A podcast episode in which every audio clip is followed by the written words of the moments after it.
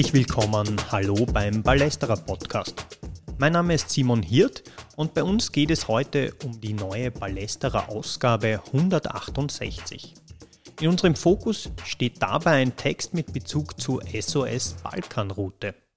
Bevor wir aber darauf zu sprechen kommen, erklärt uns die stellvertretende Chefredakteurin des Ballesterer Nicole Selmer, worum es diesmal im Schwerpunkt geht. Der steht ganz im Zeichen der Dorfclubs in den 2000er Jahren in Österreich. Also der Aufschwung aus der Provinz, die ähm, kleinen Clubs, die versuchen erfolgreich zu sein, die Präsidenten, die sein wollen wie Frank Stronach und ähm, daran meistens scheitern. Da skizzieren wir ein bisschen das Schicksal einzelner Clubs. Wir erinnern euch nochmal an Superfund Pasching im Europacup und ähm, geben kleine Steckbriefe von den, ähm, den wichtigsten oder auch vielleicht unwichtigsten Dorfclubs in dieser Zeit. Ähm, und in unserem großen Interview sprechen wir mit einem, der das aus Perspektive der Bundesliga damals miterlebt hat, nämlich den damaligen Ligavorstand Georg Pangel. Also das ist alles sehr spannend, auch ähm, ein bisschen nostalgisch, ein bisschen ähm, ja auch so ein, so, ein, so ein Rückblick in eine auch irgendwie ein bisschen verrückte Zeit. Ja, eine verrückte Zeit, nicht nur im Fußball, erleben wir leider aktuell auch wieder. Was für spannende Texte sonst noch im neuen Ballesterer zu finden sind, das verrät uns Nicole Selmer jetzt. Wir schauen nach England, wo ähm, unter Umständen eine richtige Revolution bevorsteht. Ähm, wir schauen uns den, den Crouch Report an. Die ehemalige Sportministerin Tracy Crouch hat mit einem Team und mit unter Einbeziehung von vielen Fans und Fanorganisationen ähm, einen Bericht vorgelegt, wie der Fußball in England zu reformieren ist. Und das heißt tatsächlich ähm, Umverteilung, ähm, mehr Kontrolle der großen Clubs, mehr Geld für die Basis, mehr, mehr Demokratie, mehr Einbeziehung von Fans. Also sehr spannend, was daraus dann auch wird und was das für Ideen sind. Wir haben mit Peter Filzmeier gesprochen, langes Interview ähm, über, wie wird man Barca-Fan, wenn man in Wien groß wird. Ähm, und wir haben einen Bericht aus, äh, vom, vom Afrika Cup, wo Kurt Wachter vor Ort war und also ein bisschen davon natürlich erzählt von den Erlebnissen vor Ort, aber eben auch so ein bisschen der größere Blick, wie geht es weiter mit dem Turnier, ähm, was ist sportlich passiert, was macht die, die CAF, also der, der Kontinentalverband. Ähm, es ist natürlich auch wieder ein Heft, was was wunderbar aussieht. Also auch dank, dank unserer Gestalter von LWZ und Manuel Radde. Wir freuen uns, wenn es euch auch gefällt. Der Ballesterer 168 ist also aktuell im Handel erhältlich. Bei mir zu Gast ist heute Armin Grasberger. Hallo Armin. Hallo Simon. Du hast einen Text zum Thema SOS Balkanroute und Fußball geschrieben. Dem werden wir uns auch gleich ausführlich widmen. Davor möchte ich noch das Projekt und die Hilfsorganisation SOS Balkanroute kurz vorstellen. Peter Rosandic, besser bekannt als Rapper Kidbacks, ist der Gründer von SOS Balkanroute, einer mehrfach ausgezeichneten Hilfsorganisation. Sie setzen sich für ein menschenwürdiges Leben von geflüchteten Menschen in Südosteuropa ein. Entlang der sogenannten Balkanroute organisieren er und sein Team regelmäßig Hilfstransporte mit Sachspenden zu den Lagern an der bosnisch-kroatischen Grenze. Du hast Peter Rosandic im Wiener WUK getroffen und mit ihm gesprochen und da hören wir jetzt auch gleich mal rein. Ja, äh, SOS Balkanroute drei Jahre aktiv in Bosnien-Herzegowina an den EU-Außengrenzen zu Kroatien. Äh, vor drei Jahren hat das angefangen sehr, sehr spontan. Also es war jetzt nicht geplant, dass wir eine Organisation machen. Es war eigentlich geplant, dass wir einmal mit dem Kombi runterfahren und, und den Menschen unten helfen, die damals im Horrorcamp Vuciak waren. Und äh, wo wir dann die Zustände gesehen haben, ist das dann immer weiter und weiter gegangen und wir konnten einfach nicht aufhören. Äh, wir konnten uns einfach nicht damit abfinden und wir haben einfach immer weiter und weiter gemacht und, und jetzt 54 äh, Hilfstransporte, das wird der 55. Also ja, viel, viel passiert in den letzten drei Jahren.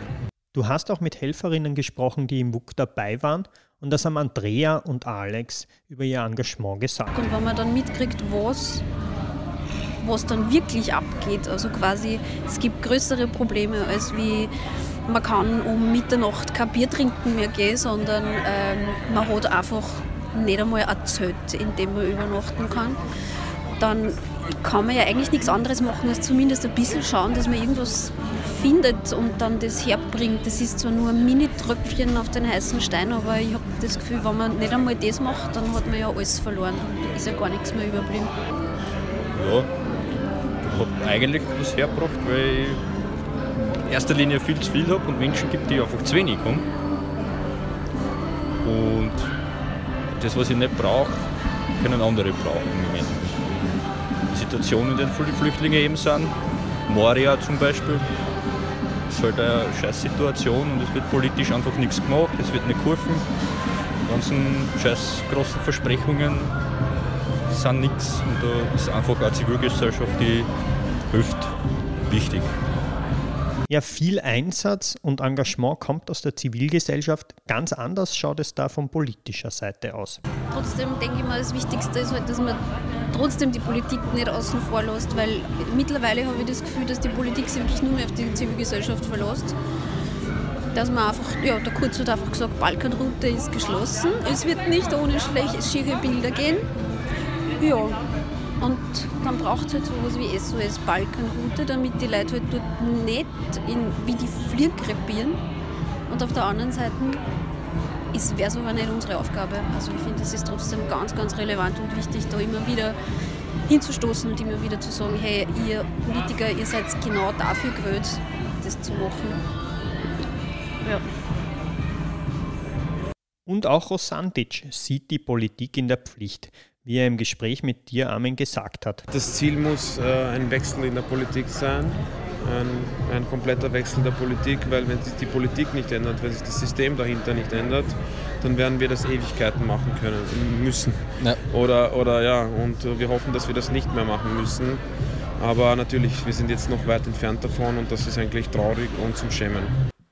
Ja, lieber Armin, Inwieweit hast du bei deinen Recherchen auch Einblicke in die Arbeit von SOS Balkanroute bekommen? Also ich habe mich direkt gleich mal mit dem Pero getroffen. Das war zwei, drei Wochen vor dieser großen ähm, Sammelaktion, die sie im Wiener WUK gehabt haben. Und da hat er mir schon sehr, sehr viel erzählt. Also es hat angefangen natürlich über das Organisatorische, sind wir dann immer weiter auch äh, in, in, die Eindrücke von vor Ort ähm, ähm, gekommen und das war schon sehr, sehr ja, äh, bedrückend, was er alles erzählt hat und, und ähm,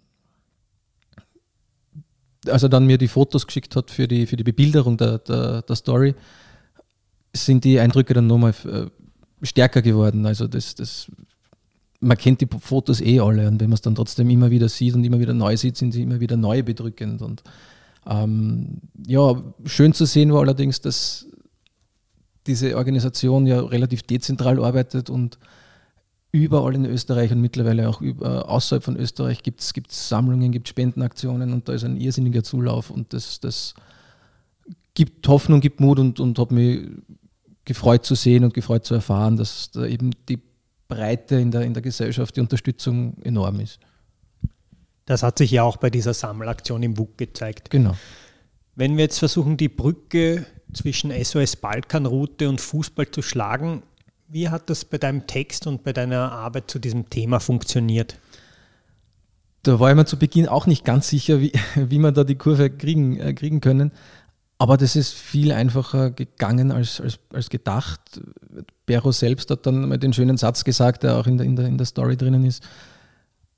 Fußball ist eine Eintrittskarte, ist immer und überall eine Eintrittskarte. Und sobald er irgendeinen Ball mit hat bei den Spenden, ist er innerhalb von, von Minuten weg, weil sich jeder draufstürzt und spielen will, um halt äh, den Wahnsinn rundherum einmal kurz zu vergessen. Und, und alleine das war schon einmal ein, ein, ein schöner Anknüpfungspunkt. Er hat dann erzählt auch ähm, von einem afghanischen Futsal-Schiedsrichter. Die Story war eh 2021, glaube ich, groß in, der, in, den internationalen Medien. Den haben sie dort getroffen in dem Camp. Der hat ihnen seinen FIFA-Mitgliedsausweis gezeigt und, und irgendwelche äh, anderen Statistiken von seinen Einsätzen. Ähm, sie haben auch die FIFA dann angeschrieben, aber bisher keine Reaktion bekommen, ob man dem Mann irgendwie helfen könnte, zum Beispiel. Ja, und dann waren wir recht schnell bei den ähm, äh, Spendenaktionen und bei der Unterstützung seitens äh, der Fans. Klassisch wieder vom Wiener Sportclub und von der Vienna.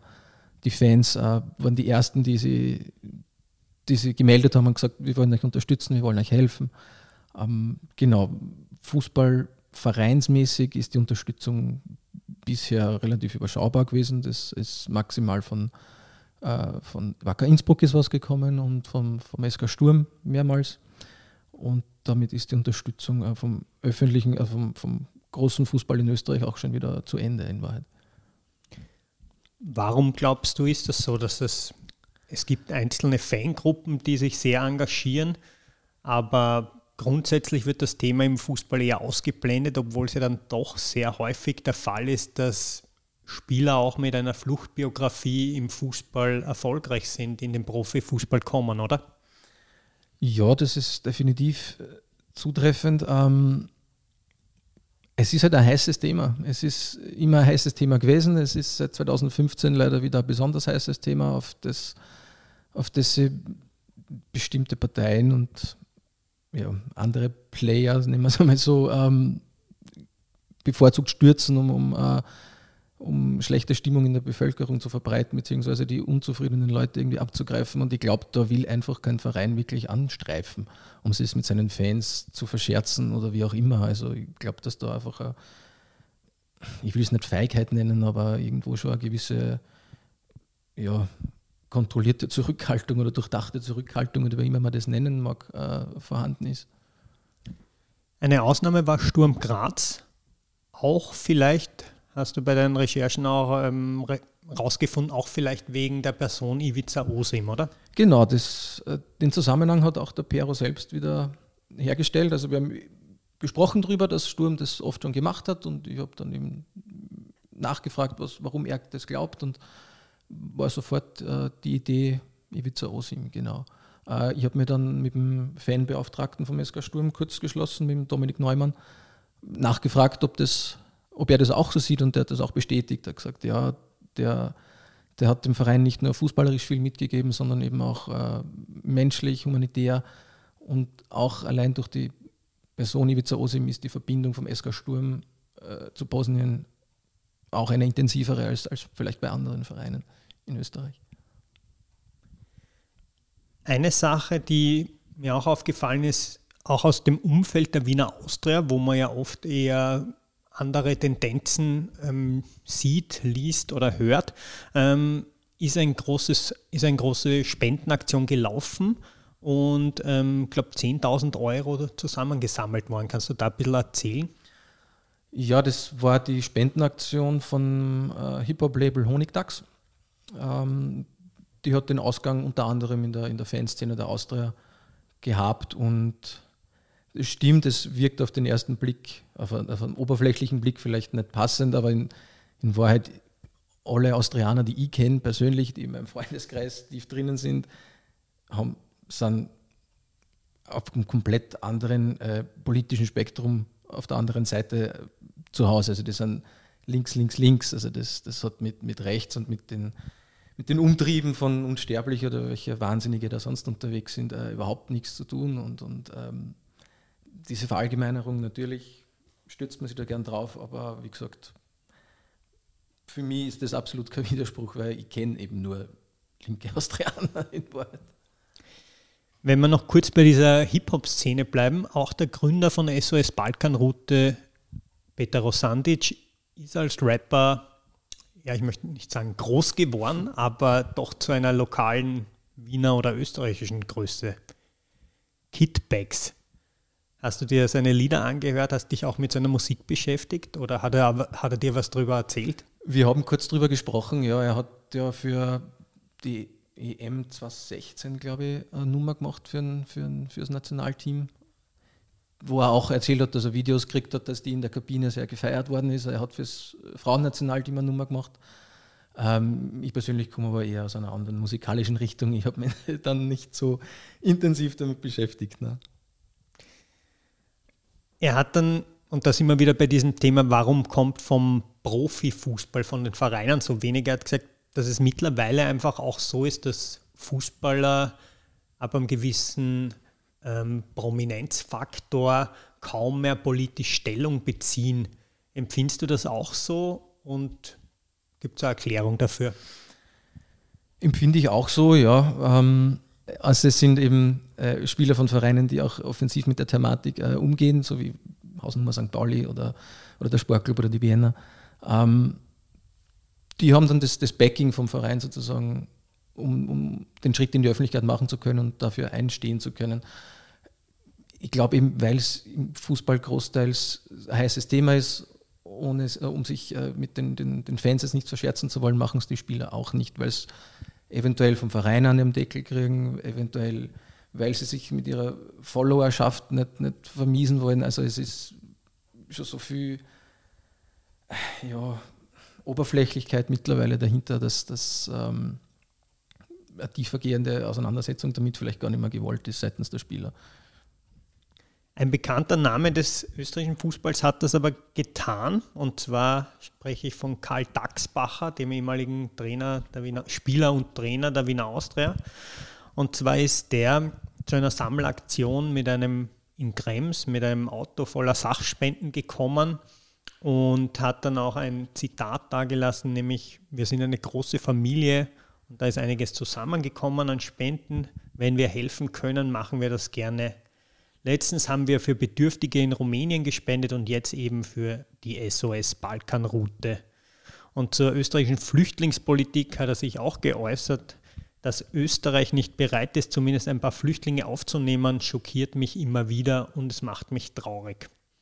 Vielleicht ist das ein positives Beispiel, wo sozusagen aus der Fußballszene auch prominente Personen Stellung beziehen können. Ja, ein Ehrenmann auf jeden Fall. Ähm, dieses äh, Statement von Karl Daxbacher ist natürlich von SOS Balkanroute in den ähm, so, äh, sozialen Medien äh, gespielt worden, auf sämtlichen Kanälen. Die Antworten und die Reaktionen darauf zeigen aber, wie wichtig äh, diese Organisationen und diese Initiativen noch immer sind, weil da hat sicher 20, 25 Kommentare wieder drunter gegeben. Auf Facebook zum Beispiel dieses klassische Sammelsurium der österreichischen oder der, der, der fremdenfeindlichen Bosartigkeiten. So, nimmst doch selber auf, Kordel. Mhm. Früher warst du mal sympathisch, jetzt bist du das nimmer, nicht mit meinem Steuergeld. Äh, Gerade das zeigt, dass es doch wichtiger wäre, eben, dass öfter jemand ähm, Stellung bezieht und, und seinen Standpunkt klar macht. Und Karl Daxbach hat das gut gemacht und ja, Hut ab, Ehrenmann. Ich würde nochmal gerne zurückkommen so zu diesen Verbindungen, ja, auch ähm, SOS Balkanroute und Fußball.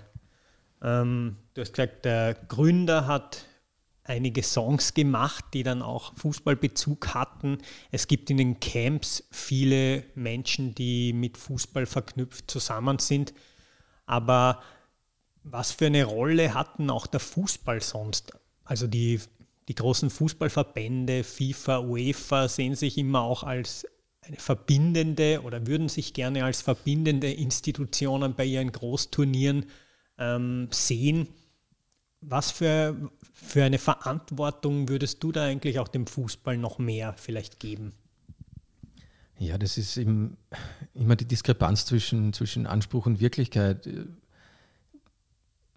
Vor allem immer diese, diese Respect und, und, und Equality ähm, Maßnahmen, die sie, die sie so öffentlichkeitswirksam setzen, aber in Wahrheit dahinter ist nicht viel. Also Klar gibt es irgendwelche kleinen ähm, Initiativen, die sie auch unterstützen, aber sobald es dann irgendwie politisch wird oder vielleicht ein bisschen kontrovers wird, äh, verpassen, verpassen die Verbände den Spielern oder Vereinen, äh, vor allem den Spielern, regelmäßig Maulkörbe beziehungsweise äh, sanktionieren irgendwelche politischen Stellungnahmen oder, oder ja, die Frage, wie weit man da das wie weit man das erlauben kann oder soll als, als Verband. In Wahrheit ist es wahrscheinlich alles wieder eine Geldfrage, weil irgendwelche Sponsoren im Hintergrund nicht beleidigt oder verprellt werden sollen. Schwierig. Was hast du geglaubt, dass du da für Verbindungen finden wirst? Dass der Fußball dort als äh, Flucht aus der Realität ein bisschen dienen kann, habe ich mir schon gedacht und ähm, war dann eben auch so, ist auch bestätigt worden. Die Geschichte vom Ibrahim Rasul, vom ähm, FIFA-Schiedsrichter, war auch bekannt Und dann hat es mich eben interessiert, wie eben die Verbindungen zum, zum, zum professionellen Fußball ausschauen, zu, zu den Vereinen, den Bundesliga-Vereinen, was da passiert, ob was passiert, wie sehr was passiert, was mehr passieren könnte. Und äh, es war dann schön zu sehen, dass die üblichen Verdächtigen, unter Anführungszeichen, also die Fans von, von, vom Sportclub und der Vienna, da wieder zur Stelle sind, wenn es darum geht, äh, Menschlichkeit zu zeigen, dass von den Vereinen, von den Bundesliga-Vereinen so wenig kommt, hat mich ein bisschen negativ überrascht. Wenn man jetzt ein bisschen weiterdenkt, was könnte der Fußball machen, dass da sozusagen mehr passiert, mehr ankommt? Der Pero hat zum Beispiel erzählt von äh, Football Sajedno. Das ist ein, ein Projekt, um, um Menschen, durch, Menschen durch die Kraft des Sports quasi das durch Fußball eben zu verbinden. Ähm, die haben gemeinsam, also das ist ein Unterprojekt der UEFA oder Ort mit der UEFA zusammen, ich weiß es ehrlich gesagt nicht ganz genau, ähm, die haben vor Ort Turniere organisiert, auch in den Camps. Das ist aber jetzt durch Corona ähm, eingeschlafen, weil es einfach viel, viel schwieriger geworden ist. Und ähm, sie versuchen auch vor Ort ähm, Spieler aus den Camps an Vereine dort, beziehungsweise Initiativen dort zu vermitteln, die auch darauf schauen, eben durch Fußball Integrationsarbeit zu leisten. Also es gibt da schon konkrete Ansätze, die eben durch Corona ein bisschen äh, erschwert worden sind, aber sie sind da. Ja. Dass sich viele Menschen engagieren, zeigt auch ein anderes Beispiel, nämlich die Schülerinnenschule im WUK organisiert ein Projekt zum Thema Widerstand und zum Abschluss dieses Projekts gibt es ein Benefizkonzert zugunsten von SOS Balkanroute. Das Konzert mit Kitbacks auf der Bühne und moderiert von Kabarettist Thomas Maurer und vielen weiteren Künstlern und Künstlerinnen das findet am 10.05.2022 im Wiener WUK statt und Karten sind dafür über das WUK erhältlich. Wenn Sie die SOS Balkanroute finanziell unterstützen möchten, dann finden Sie auch alle Infos dazu in den Show Notes des Podcasts. Ja, Armin, ich sage danke, dass du diesen Text geschrieben hast und danke, dass du zu mir ins Podcaststudio gekommen bist. Ich bedanke mich recht herzlich für die Einladung. Danke. Wenn Ihnen der Podcast gefallen hat und Sie die Arbeit des Ballesterer unterstützen möchten, dann geht es am besten, indem Sie sich ein Abo nehmen. Oder Sie werden Mitglied im Ballesterer Supporters Club. Alle Infos dazu finden Sie unter shop.ballesterer.at. Mein Name ist Simon Hirt. Ich sage danke fürs Zuhören und bis zum nächsten Mal beim Palästra Podcast.